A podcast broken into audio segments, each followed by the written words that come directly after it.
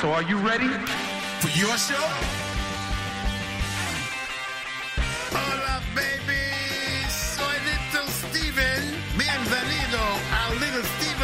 Underground Garage and Rock FM. Welcome to the show, ladies and gentlemen.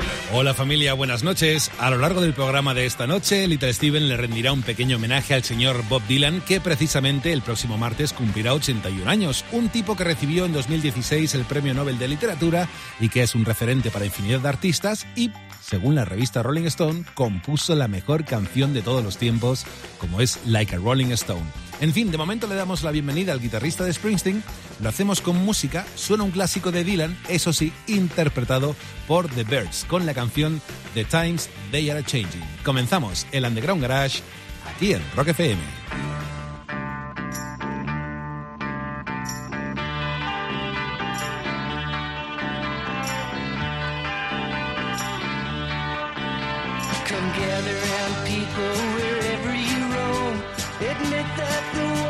Around you have grown.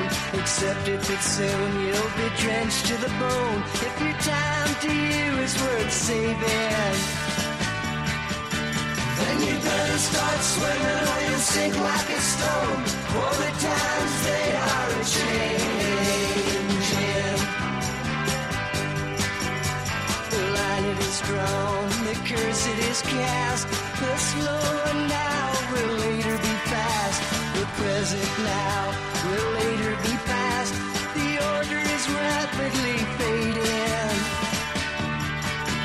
And the first was now will later be last. For the times they are a changing.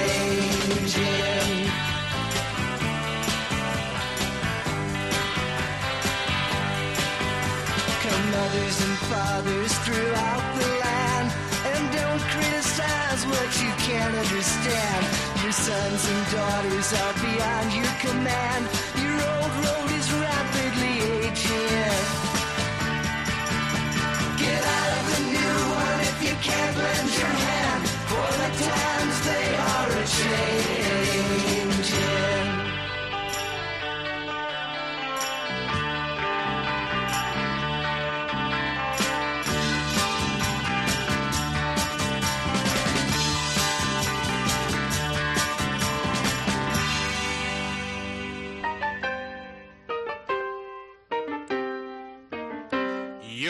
cheating whore will make you weep. He kept the radio under the covers because he didn't want to wake anybody. Late at night, the signal was clear. It would travel from the deep south all the way to a 13-year-old kid in Minnesota and beyond. DJ Gatemouth Page would alternate country music with rhythm and blues. By 1954, Bill Haley and the Comets were combining both and creating something that sounded new. His father bought a piano, which the kid would mess with off and on just because it was there. He tried the trumpet, saxophone, trombone, clarinet, but nothing really took, so he settled for a guitar. His two favorite singers growing up were the hillbilly Shakespeare known as Hank Williams and the original primal screamer, Little Richard. He wrote in his 1959 yearbook his ambition was to join Little Richard's band. He formed his first band in 1955 at the age of 14 and called it the Golden Chords, then the Shadow Blasters, then Elston Gunn and the Rock Boppers. His band members were impressed right from the start how quick he could put songs together. He had an ear for it, but he started to separate from his peers, being more attracted to black rock and roll than they were, and by taking it all too seriously. To the others, it was just a hobby, a lark. By the age of 15, he had already decided that music was going to be his life.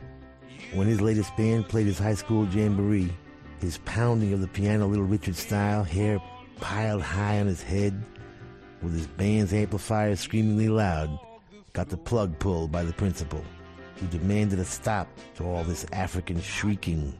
The small community was unaccustomed to such things, and either laughed at him, or were shocked, or embarrassed, or all three. As wild as he was on stage, he was always the complete opposite in class, very quiet and kept to himself. But after the high school jamboree, he was never quite the same. He was still quiet, kept apart, only now he seemed to be smiling to himself, like he knew the secrets of the universe and didn't mind at all. Nobody else saw things quite the way he did. He developed a sort of put on humor of a black person towards a threatening white, a jokester protecting himself while taunting a differently colored world around him. It would be four or five years before he'd change his name, and ten years before he'd change the world. But revenge would be sweet, and the kid the world would later meet as Bob Dylan would patiently bide his time.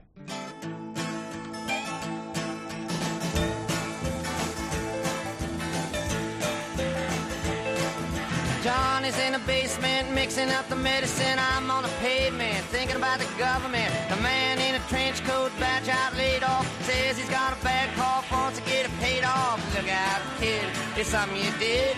God knows when, but you're doing it again. You better duck down the alleyway looking for a new friend. The man in a coonskin cap in a pig pen wants eleven dollar bills. You only got ten.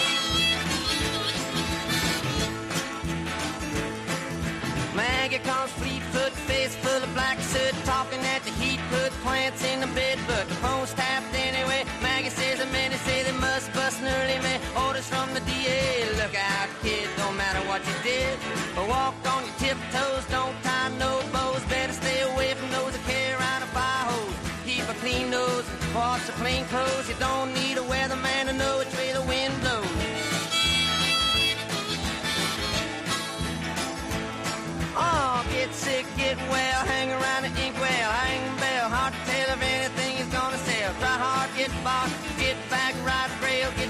jail, bail, join the army if you fail. Look out, kid, you're gonna get hit by losers, cheaters, six-time users, hanging around the theaters. Girl by the whirlpools, looking for a new fool. Don't follow leaders or watch your parking meters.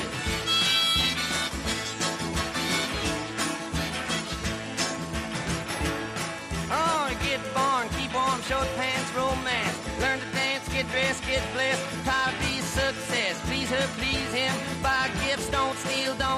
20 years of schooling and they put you on a day shift. Look out, kid, they keep it all hid. Better jump down a manhole, light yourself a candle. Don't wear sandals, and try to forge the scandals. Don't wanna be a bum, you better chew gum. The pump don't work cause the vandals took the handle.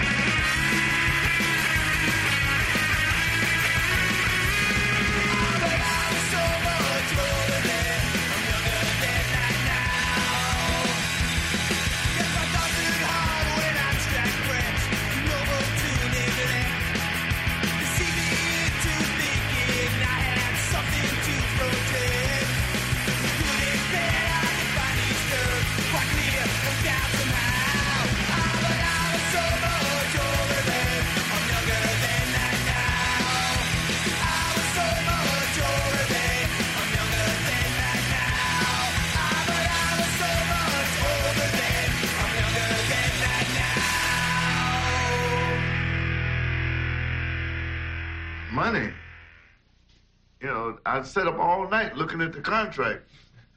You know, trying to figure out how I was gonna make any money out of two, two, No, half a cent per half record. a cent. Half a Wait a cent minute, per you had record. to sell. But you had to sell two records to make a penny. Right. The record cost 59 cents then, didn't it? Yeah. yeah. Well, there were 58 other pennies The left. going somewhere. I, I, I, I uh, ooh, boy.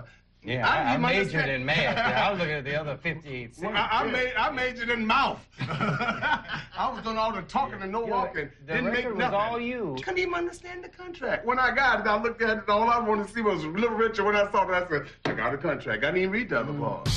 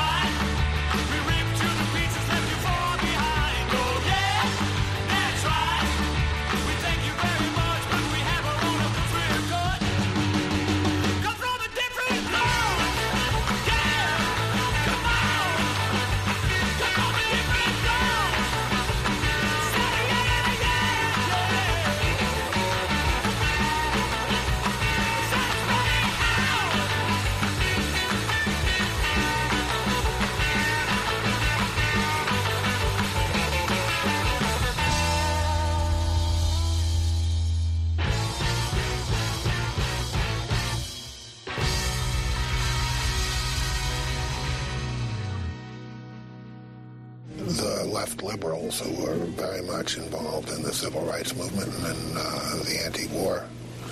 They wanted more anthems. And Bobby's attitude was write your own anthems.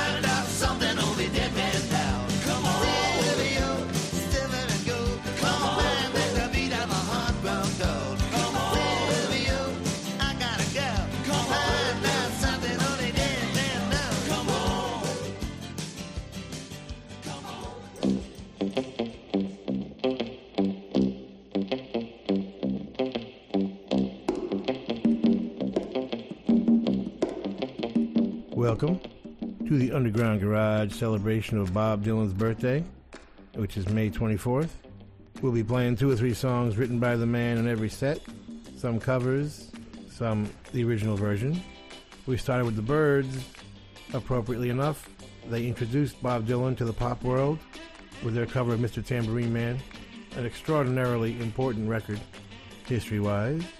The Times They Are Changing was originally from Bob's third album, and we played an alternate take, which is a bonus track on the Byrds' second record, Turn, Turn, Turn. Subterranean Homesick Blues, an amazing revelation at the time. His first real electric thing on bringing it all back home. The Ramones with CJ on lead vocal. My Back Pages from Bob's fourth record, Another Side of. The Ramones collection of covers was called Acid Eaters. Every track on it is a classic. That's the fabulous heydays with Cut from a Different Cloth out of Athens, Greece. Written by Marcel Macri and produced by Clyde Jibra and George Perniotaki. Get that from soundflatrecords.de. And Bob's tribute to me in The Sopranos, Silvio, co written by Bob and Robert Hunter. Interestingly enough, not a whole lot of co writes in Bob's world. We are celebrating one of the coolest cats I know, Bob Dylan.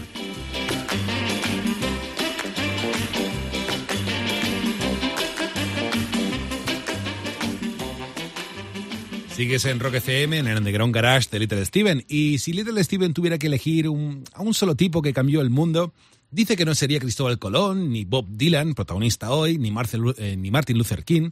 No, sería un tipo llamado Al Aronowitz. No sé si te suena. Bueno, pues fue un periodista musical que presentó The Beatles a Bob Dylan. Un tipo que se enamoró del uso del lenguaje que hacía Dylan y el contenido de sus canciones. Y lo mismo le ocurrió con The Beatles, de quienes admiraba el sonido revolucionario que trajeron al mundo. Así que fíjate, decidió que ambos debían conocerse. Y de aquella reunión surgió la noticia de que The Beatles probaran por primera vez la marihuana. Dale, Stevie.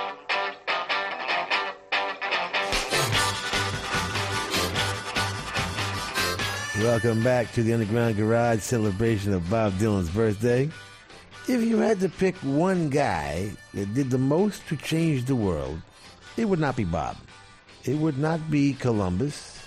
It would not be Julius Caesar, Martin Luther, Jonas Salk, Confucius, Jesus, Muhammad, Buddha. No. It would be Al Aronowitz. And this is how he did it. As a writer for the Saturday Evening Post, he had fallen in love with Bob Dylan, mostly because Al knew the way Bob used the language would completely change the content of song lyrics in popular music forever. Al had also fallen in love with the Beatles, whose lyrics he couldn't care less about, but was knocked out by the completely original sound of their music. So he decides, they have to meet each other. The first time Al brings up meeting Dylan, John Lennon is too intimidated and he won't do it. On top of that, Al asked if the Beatles were smoking pot. No, Lennon said. English kids did speed until they could legally become drunks. Why do you ask? I ask because you're singing I Get High, I Get High, I Get High, and I want to hold your hand, Al says. No, we're not, says John Lennon. It's I can't hide. I can't hide. Oh, all right. So finally, a few months later, August 28, 1964, John Lennon calls Al Aronowitz and says it's time to meet Bob Dylan. And bring some of that marijuana stuff with you too.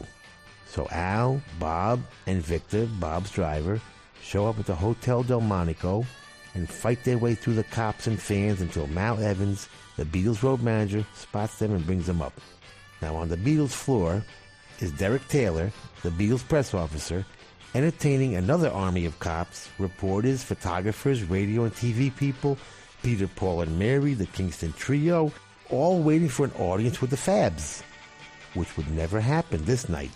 Mal guides the guests around and through, and before they know it, the raucous chaos turns into the eerie silence of the Beatles suite, and Al is awkwardly introducing everybody. Bob asks for his favorite drink of the moment, which is the cheapest wino wine you can find, you know, like Ripple or whatever. Brian Epstein, the Beatles manager, apologizes. All they have is champagne. It's okay. I'd rather smoke some pot anyway, says Bob. Now keep in mind, at this point, Dylan is not the big Beatles fan he would become, so it's all very, very awkward. All right. Bob rolls a joint, hands it to John Lennon, who takes a long look at it and hands it to Ringo. you first, says John. Ringo's a royal taster, you know. So Ringo, being the good sport as always, dutifully lights up. Hold it in as long as you can, instructs Al. Now Ringo doesn't know the ritual, so he doesn't know enough to pass it around. This in the land of pot is known as bogarting the joint, in honor of the way Humphrey Bogart would let the ash burn all the way down on his cigarette and fall from its own weight. So they roll everybody their own joint, Jamaican style, and smoke their brains out until Ringo starts giggling for no apparent reason. This becomes infectious and they all start laughing uncontrollably. Brian Epstein asks for someone to please help him down from the ceiling, and Paul McCartney decides his brain has never worked until this moment and orders Mal Evans to follow him around with a pad and pencil, writing down everything he says for the next four hours. And that's how Bob Dylan and the Beatles became friendly and ended up, along with the Rolling Stones, all influencing each other, changing popular music and contemporary culture forever. And we owe it all to Al Aronowitz.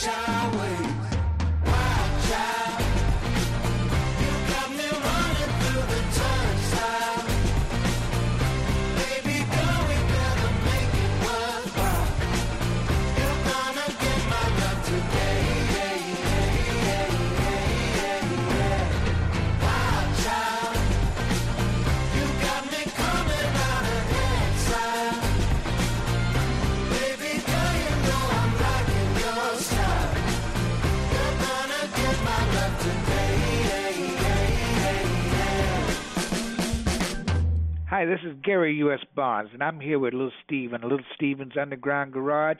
And I'm here to wish my main man, Mr. Bob Dylan, a very, very happy birthday. I know you're 39 like me, my man. You know, and I want to thank you so much for that song you gave me from a Buick 6. What a great work. Ah, you all, you've done it again. Thank you and happy birthday. Have a good one, champ.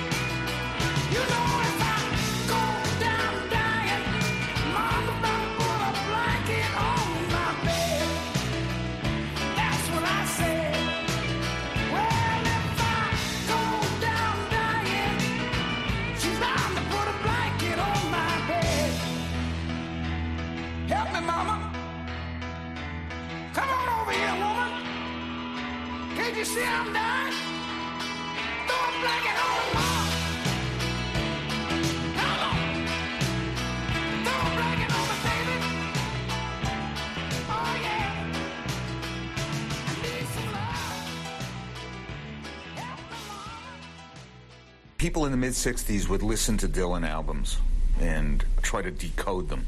Often people did this listening stoned, and often assuming that Dylan was also, or might just as well be, and that if you were stoned, you somehow got uh, the connections that were otherwise opaque.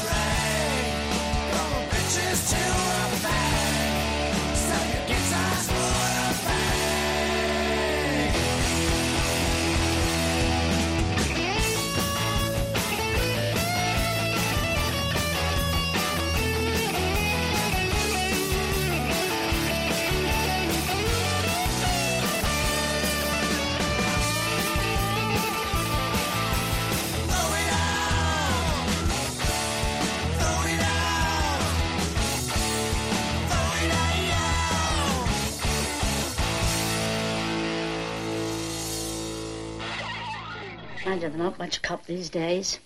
Pop singer bawling into a mic, teenagers screaming their heads off so you can't hear him. And that's the only good thing about it anyway.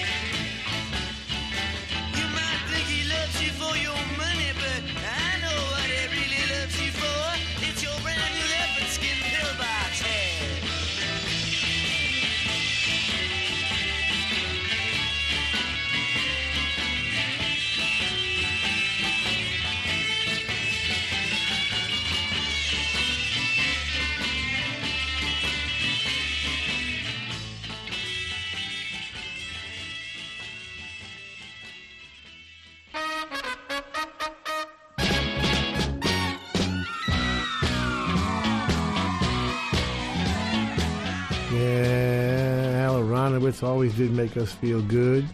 We miss him. He made the Beatles feel good. They wrote a song about it. Their 11th single, I Feel Fine. Wild Child, the latest from the Black Keys, written by Dan Auerbach, Patrick Carney, Greg Cartwright, and Angelo Petralia, and produced by the band. Get it from nonesuch.com. Rock and roll pioneer Gary U.S. Bonds did a very cool version of Bob's From a Buick 6 on his dedication 1981. Have a comeback record for Gary. He's still out there, kicking butt, I'm sure. One of the great singers of all time, and a very funny dude, may I add. Watch out, he's a golf hustler also. Uh, Riches to Rags from the Bleeding Hearts out of Minneapolis. Written by Mike Leonard, produced by Tommy Roberts and the band. It's Mike Leonard, Rob Rebello, Pat McKenna, and Bob Stinson from The Replacements. Tommy's brother. Cool stuff. and Bob showing his excellent sense of humor. Leopard skin pillbox hat from Blonde on Blonde. We're celebrating Bob Dylan, and we'll be back with a little history lesson.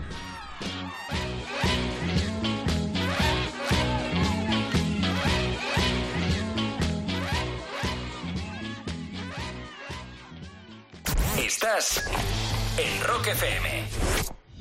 Detrás de las voces que escuchas en Rock FM, Buenos días, son las 8 y 59 minutos de la mañana. El Pirata y su banda. Saboreando de cada clásico. aquí en Rock FM, hay un gran equipo de profesionales trabajando cada día para crear los programas escuchados por miles de personas. Si quieres aprender con ellos, ven al máster universitario en Radio Cope. Dominarás la ciencia y el arte de la radio y el audio con un curso completo y un año de prácticas remuneradas en primera línea. Máster Universitario en Radio Cope, organizado por la Fundación Cope y por la Universidad San Pablo CEU. Infórmate en fundacioncope.com. Estás escuchando Rock FM.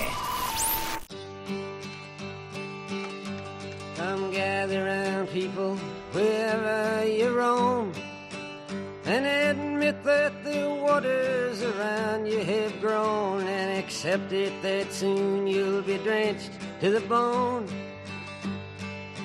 If your time to you is worth saving, then you better start swimming or you'll sink like a stone, or the times they are a changing.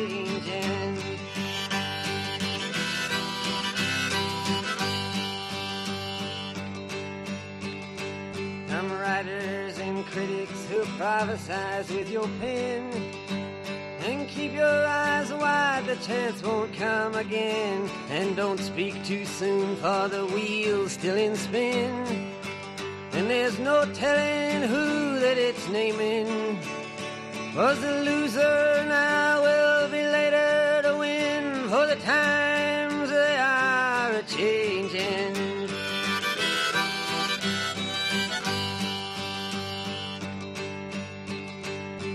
Senators, congressmen, please heed the call. Don't stand in the doorway, don't block up the hall. For he that gets hurt will be he who has stalled. The battle outside raging will soon shake your windows and rattle your walls. For the times they are a changing.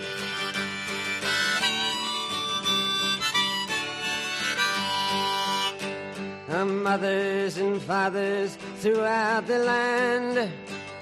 And don't criticize what you can't understand. Your sons and your daughters are beyond your command. Your old road is rapidly aging.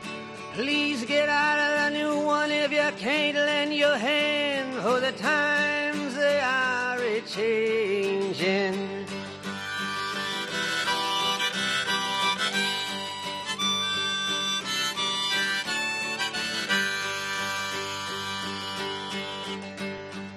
Line it is drawn, the curse it is cast.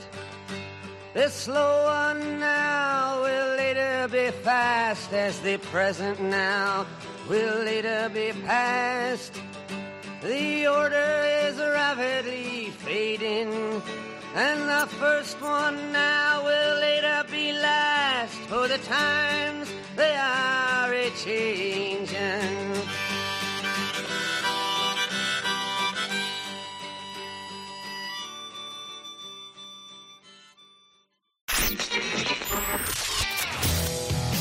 Estás escuchando Little Steven's Underground Garage en Rock FM. Estás en Rock FM escuchando el Underground Garage de Little Steven. Mucha buena música surgió en lo que el guitarrista de Springsteen denomina el renacimiento del rock and roll y el arte, entre 1951 y 1971, desde Moody Waters a Alan Freed hasta el Exile on the Main Street de los Stones. Esos años, más o menos, es lo que conoce Stevie como el renacimiento del rock and roll y el arte. Pero como el experto es Little Steven, casi mejor que nos cuente él su reflexión. Dale, maestro.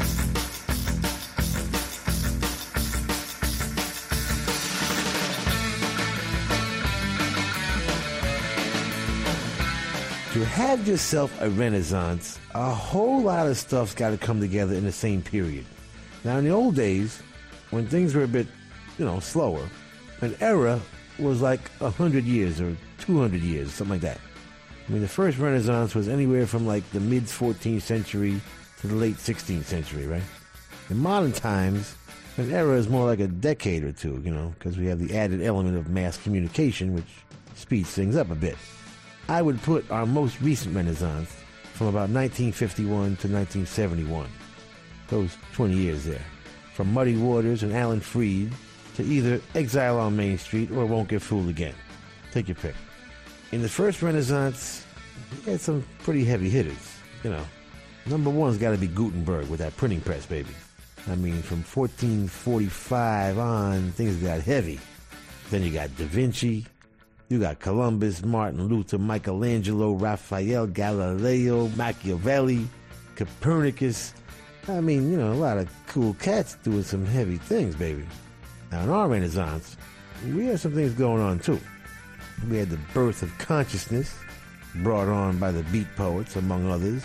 The whole modern technology thing was starting, mass communication, the new wave of cinema, and music, baby, forget it. I mean, Muddy Waters was the meeting place of two very powerful and really opposite musical forces. The big bands and their blues shouters who couldn't afford to be big anymore on the one end of the spectrum, and the solitary country blues artist that needed to go electric to be heard in the big cities on the other. Muddy Waters was the crossroads where these two forces met. He put together the structure of the Archetype Blues Band that would later become the Archetype Rock and Roll Band, named after one of his songs. Alan Freed and then others are playing rhythm and blues and reaching white audiences on a mass scale for the first time. Elvis Presley, Scotty Moore, Bill Black, and Sam Phillips were combining bluegrass, hillbilly, country, southern, white stuff with black blues and making their thing happen. They, along with Little Richard, Chuck Berry, Bo Diddley, Fats Domino, Buddy Holly, Gene Vincent, Eddie Cochran, Dion, and a bunch of others, end up accidentally inventing rock and roll. Then we got the whole British invasion, that whole thing, you know. And with all that, it still wasn't quite a renaissance yet. Not until you throw Bob Dylan into the mix. He took personal expression topical content, the biographical and autobiographically inclined reality of folk and blues lyrics. combined that with literary devices of poetry like metaphor and symbolism. Added a healthy dose of cynicism and sarcastic criticism and brought it all to pop music for the first time.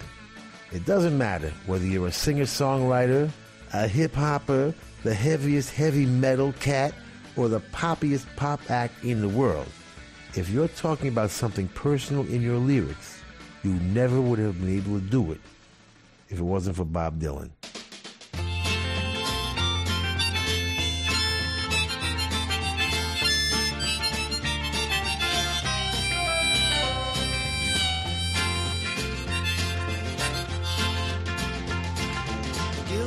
Undertaker sighs, the lonesome organ grinder cries, the silver saxophones say I should refuse you. The cracked bells and washed out horns blow into my face with scorn, but it's not that way, I wasn't born to lose you. I want you, I want you, I want you so bad. Honey, I want you. The drunken politician leaps upon the street where mothers weep, and the saviors who are fast asleep, they wait for you. And I wait for them to interrupt me drinking from my broken cup and ask me to open up the gate for you. I want you. I want you. Yes, I want you so bad. Honey, I want you. Now my fathers, they've gone down. True love, they've been without it.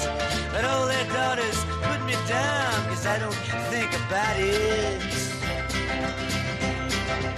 Well, I return to the Queen of Spades and talk with my chambermaid. She knows that she's not afraid to look at her. She is good to me, and there's nothing she doesn't see. She knows where I'd like to be, but it doesn't matter. I want you. I want you. Yes, I want you so bad. Honey, I want you. Now your dancing child with his Chinese suit, he spoke to me. I took his flute. No, I wasn't cute to him, was I? But I did it because he lied and because he took you for a ride. Uh, because time is on his side and because I want you. I want you. Yes, I want you so bad. Honey, I want you.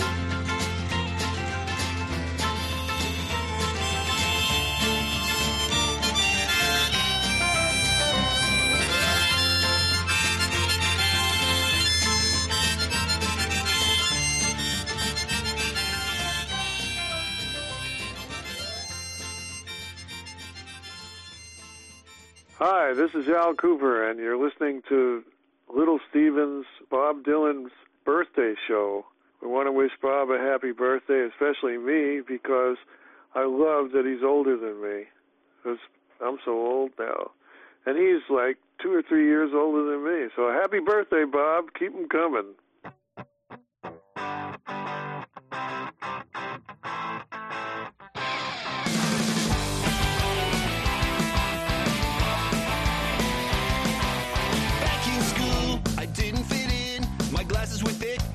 Mustache was thin. I was strong in the BO and weak in the chin. Oh, it seemed like I never could win.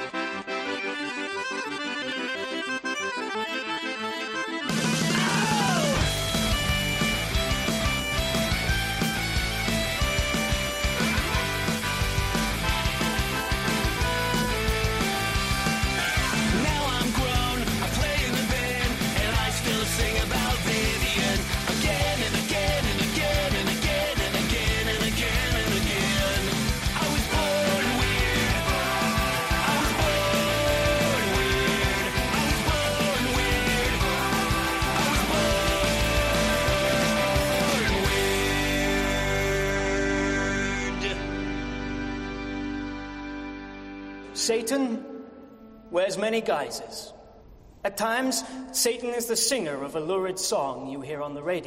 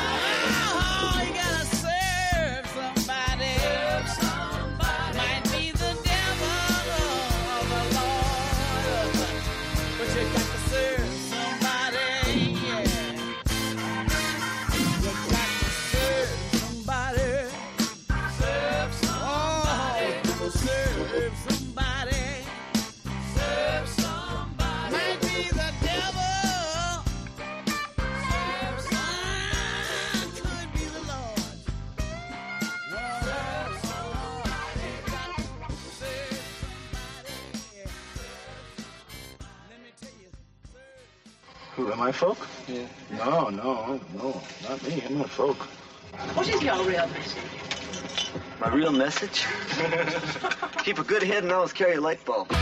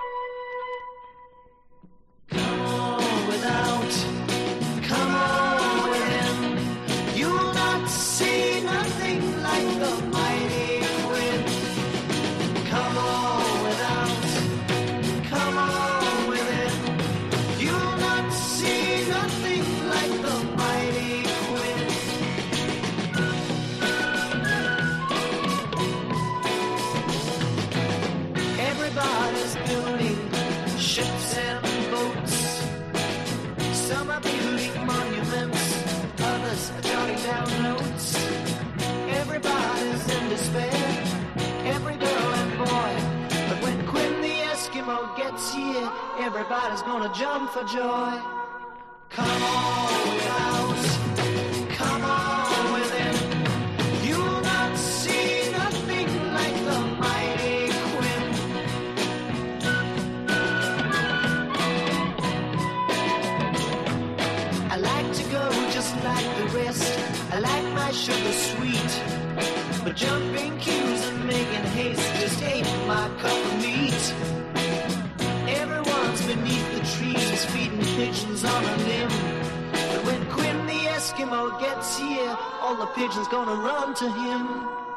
Come on without,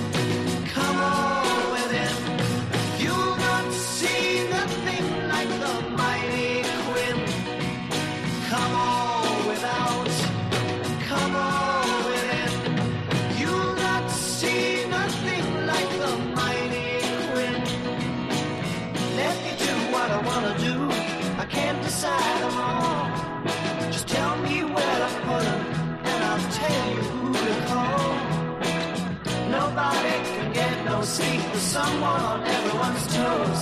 But when Quinn the Eskimo gets here, everybody's gonna wanna doze. Come on without, come on within. You'll not see nothing like the mighty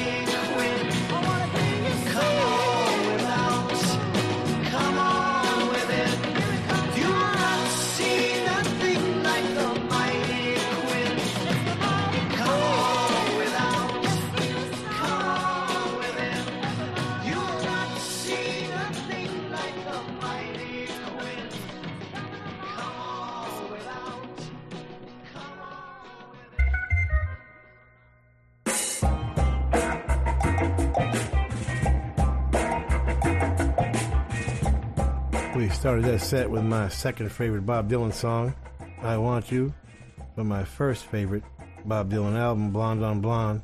It's a close call between that and Highway 61. Born Weird, Nerf Herder, featuring Weird Al Yankovic on that fabulous accordion solo. Parry Gripp wrote it and the band produced it. Another track from Bob's Blonde on Blonde was absolutely Sweet Marie, covered by Jason and the Scorchers out of Nashville, in 1984, with legendary Jim Dickinson, co-producing that with Jack Emerson and Etta James. Gotta serve somebody. Amazing. This one produced by her son Sametto and joined by her other son Donto on drums, Bobby Murray, Josh Sklair, and Leo Nocentelli from the Meters on guitar. Bob's original version, of course, from Slow Train Coming, that he did with Jerry Wexler. Do the Damage from Ryan Hamilton, a special vinyl only track for Record Store Day. Get it in your local vinyl record store. Quinn the Eskimo, a track Manfred Mann found on the Basement Tapes, I believe, the most popular bootleg album of all time, back then anyway. Top 10 record. Mike d'Abo replacing the irreplaceable Paul Jones on lead vocals, but doing uh, quite an admirable job there. We are celebrating Bob Dylan, and we'll be back with our coolest song of the world this week.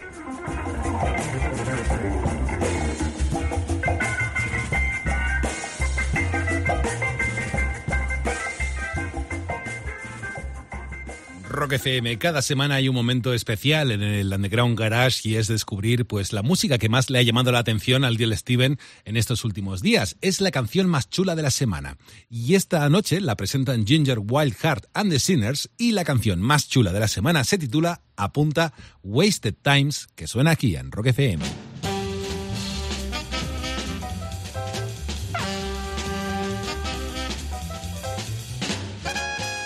Coolest song in the world this week comes from the rock and roll capital of the world, South Shields, England.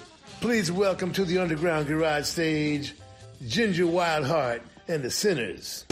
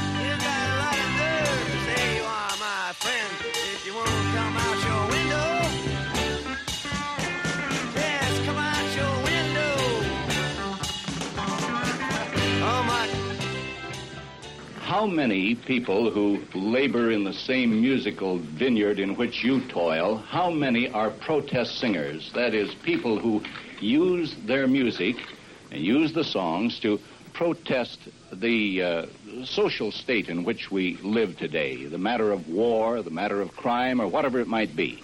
Uh, how many? Yes. Are there many who do? Yeah, well, I, I think there's about uh, 136. You say about 136? Yeah. Or do you mean exactly 136? Uh, it's either 136 or 142.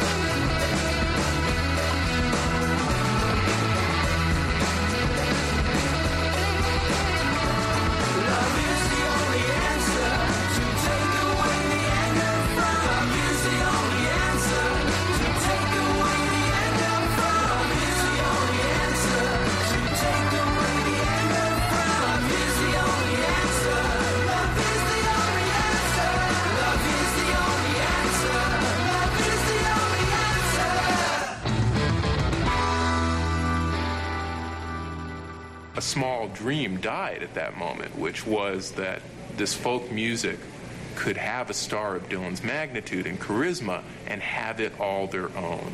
And you know, when you're a member of a subculture and anybody in that subculture steps up and says, I want to be a pop star, I want to belong to the masses, it hurts. Coaxed back on stage for an encore, Dylan reluctantly played a brief acoustic set. Prophetically, he opened with, It's all over now, baby blue. Bob Dylan had just killed the folk movement.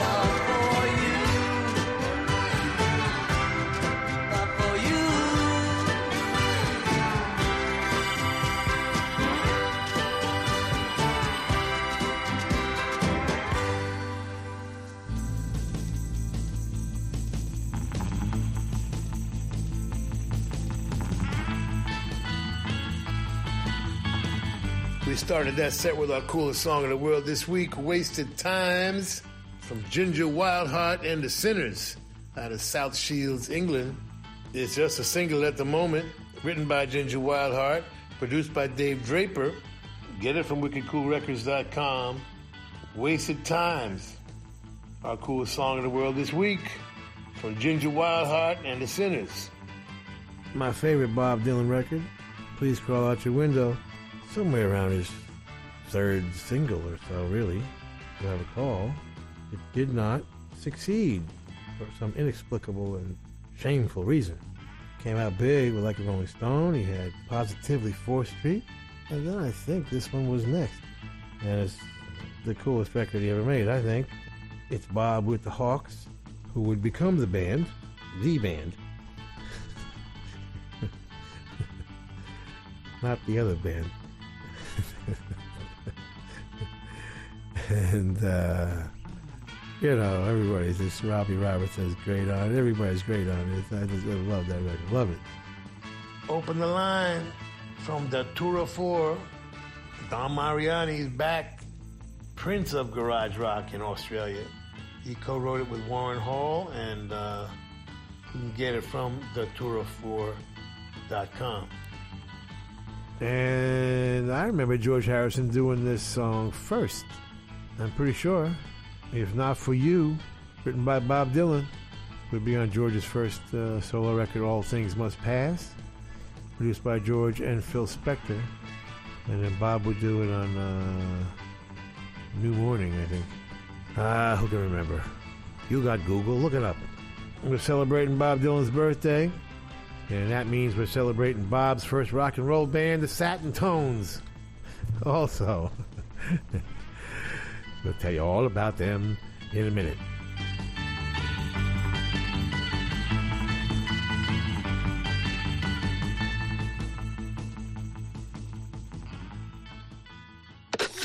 Estás escuchando. Estás escuchando. Rock FM. Tía, ¿has visto el post de estas? A ver. Hashtag escapadita. Hashtag desconexión. Hashtag paseíto en globo. ¿Hola? Han jugado al triplex y les ha tocado. Fijo. Triplex de la 11. Podrás ganar hasta 150 euros por solo 50 céntimos. Hay tres sorteos diarios. Triplex de la 11. No te cambia la vida, pero te cambia el día y el post.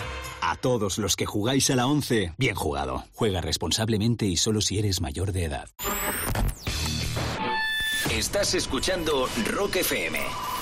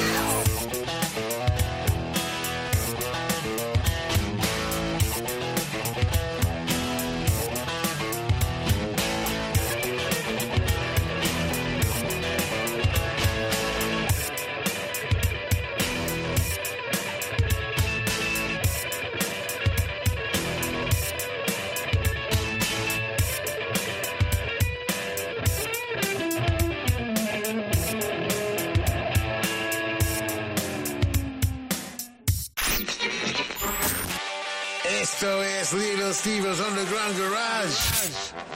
Volvemos en un segundo en Rock FM. Sigues en el Underground Garage de Little Steven aquí en Rock FM. Bob Dylan es uno de los grandes protagonistas del show y el próximo martes cumplirá 81 años. Pero es que, fíjate, es curioso, en 1959 Dylan ve en concierto a Buddy Holly and the Crickets tres días antes de que falleciera Holly. Y esto ocurrió en un accidente aéreo que vino a llamarse como el día en que murió la música. Esto a Dylan le afectó mucho, pero acentuó aún más sus ganas de hacer música. Entre tanto, Dylan se matricula en la universidad, aprende a tocar la armónica, lee a los grandes referentes de la cultura beat, se pone al día en historia y política y todo esto termina por convertirle en un cóctel de ideas que compartir en forma de canciones y que de hecho cambiaría, el rumbo de la música. Es Bob Dylan aquí en el Underground Garage de Rock FM. Dale, Stevie.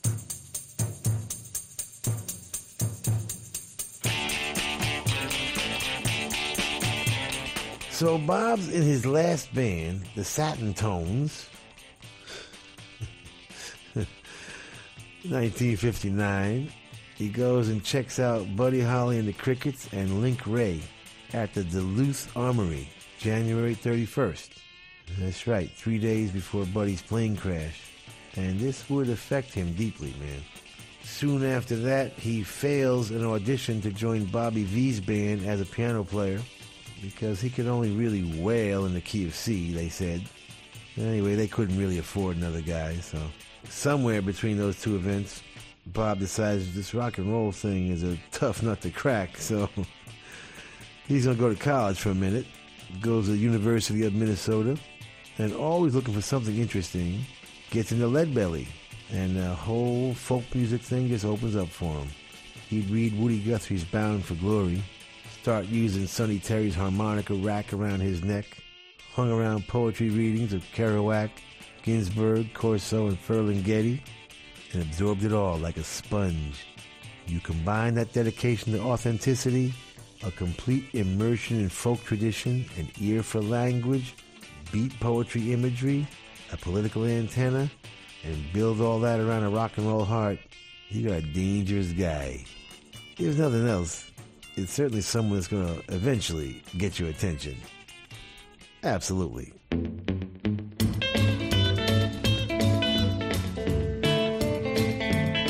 Well, if you see old Annie, better give her a lift. Cause Annie's been a working on a midnight shift. If Annie puts her hair up on her head, paints them lips a bright, bright red, wears that dress that fits real tight, starts staying out till the middle of the night. Says that a friend give her a lift. Well, Annie's been a working on a midnight shift. If she acts a little funny, seems a little strange, starts spending your money for brand new things. Tells you that she wants to use a car. Never explains what she wants it for. Brother, that just ain't no ifs. Cause Annie's been a working on a midnight shift.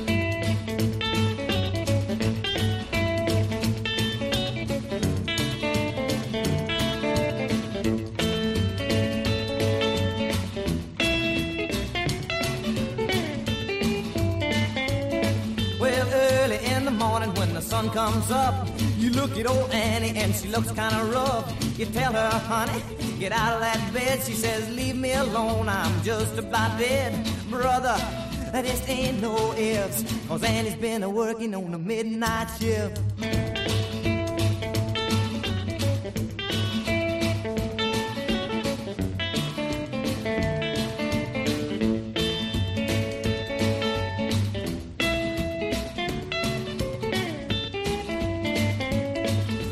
Got a good mama that's staying at home, you better enjoy it cause it won't last long. When you think everything's alright, she starts slipping round in the middle of the night. Brother, that just ain't no ifs, cause Annie's been a working on a midnight shift.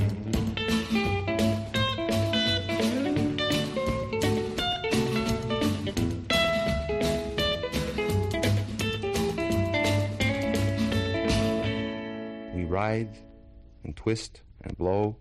Every now and then, a clear harmonic cry gives new suggestions of a tune, a thought that will someday be the only tune and thought in the world and which will raise men's soul to joy. We find it, we lose, we wrestle for it, we find it again, we laugh, we moan. Go moan for man.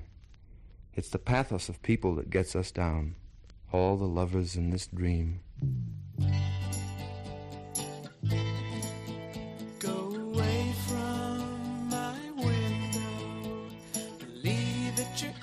chosen speed. I'm not the one you want, babe. I'm not the one you need. You say.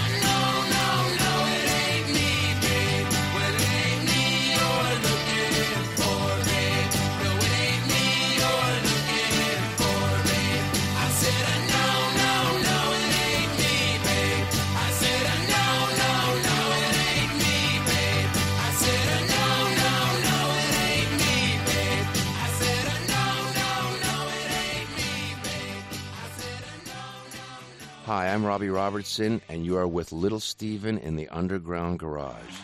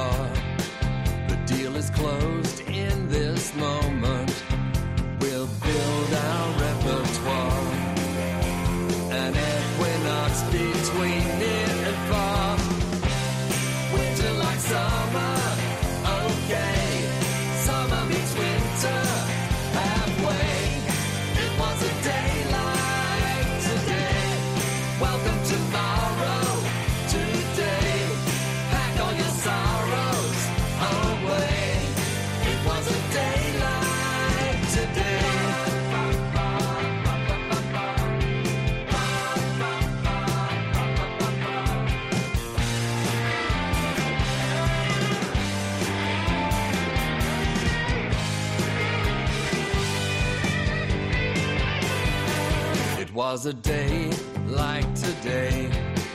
630321. There will be so many chances. Anticipate the place that I am from.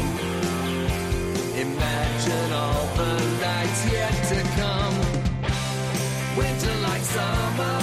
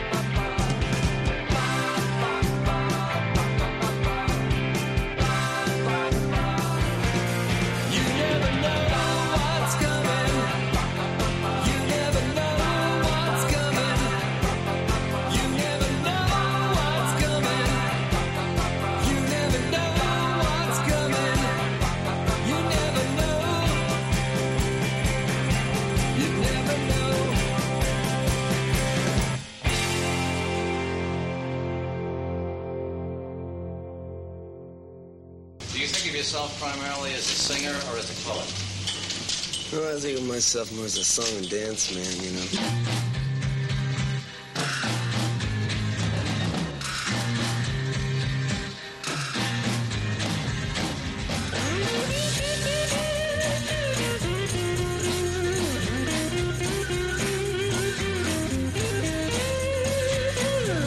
must be some kind of way out of here. Say the joker to the thief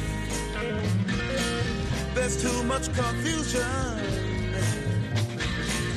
I can't get no relief. Businessman there, drink my wine. Plowman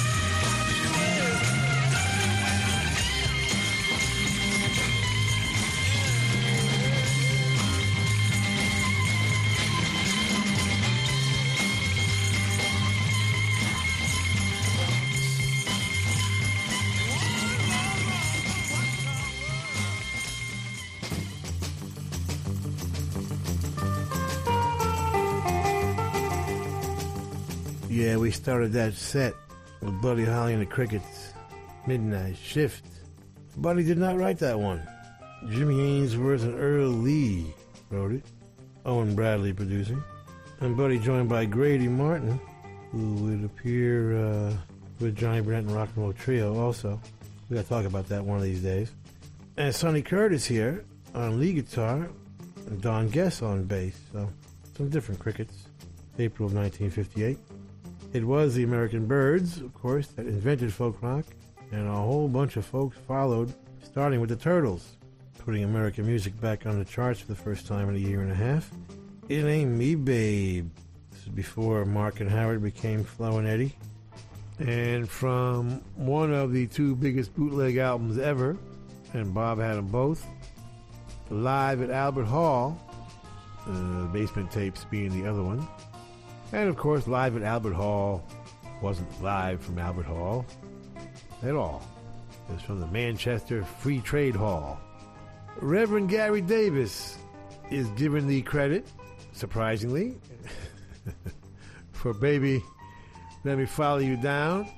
Gary called it Baby Let Me Lay It On You, but either title contained some rather unseemly content for a Reverend, but I'm sure he was forgiven.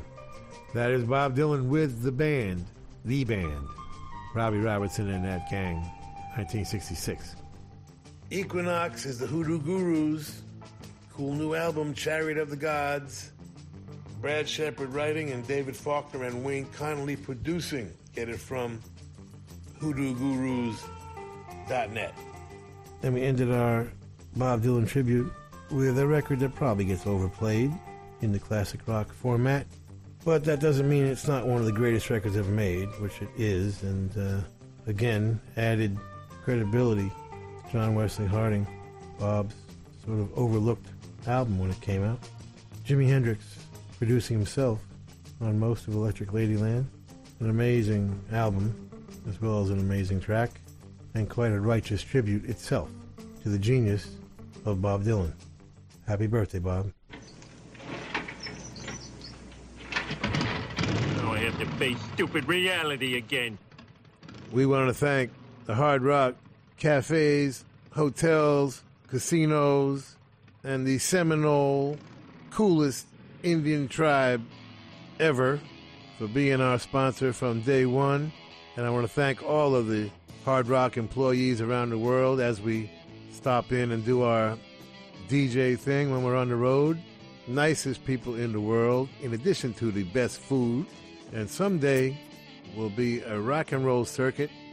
I'm never going to give up on that. We want to thank Premier Networks, our new syndicator, Julie Talbot, Rick Bucchietti, Tanya Juhaz, and Corey Neal. Forgive the pronunciation. I'll get it right eventually. And if you're in need of any guitars or amps or tambourines, go see Andy Babiuk. I want to thank our, is Intrepid the word? Is that an aircraft carrier? Dennis Mortensen, who puts the show together every week in spite of the odds. Go to undergroundgarage.com if you've missed any of our last 750 shows. and uh, Facebook and Twitter and at Stevie Van Zandt. You can talk to me personally. And thank you, Alan Freed. We'll see you all next week. And that's the name of that tune. Ciao, baby. Nice ride. Come back to Jersey, you moron!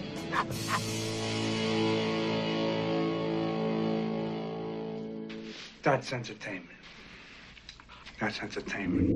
Bueno, familia, y hasta aquí el Underground Garage de esta noche, en el que uno de los grandes protagonistas ha sido el señor Bob Dylan, quien cumplirá 81 años en un par de días. Un tipo que siempre ha compartido que es más poeta que músico y que, bueno, básicamente la poesía que escribe la lleva a la música. Yo soy Carlos Medina, si te apetece el domingo que viene a eso de las 10, volvemos a encontrarnos con Little Steven aquí en Rock FM. Un abrazo, feliz semana.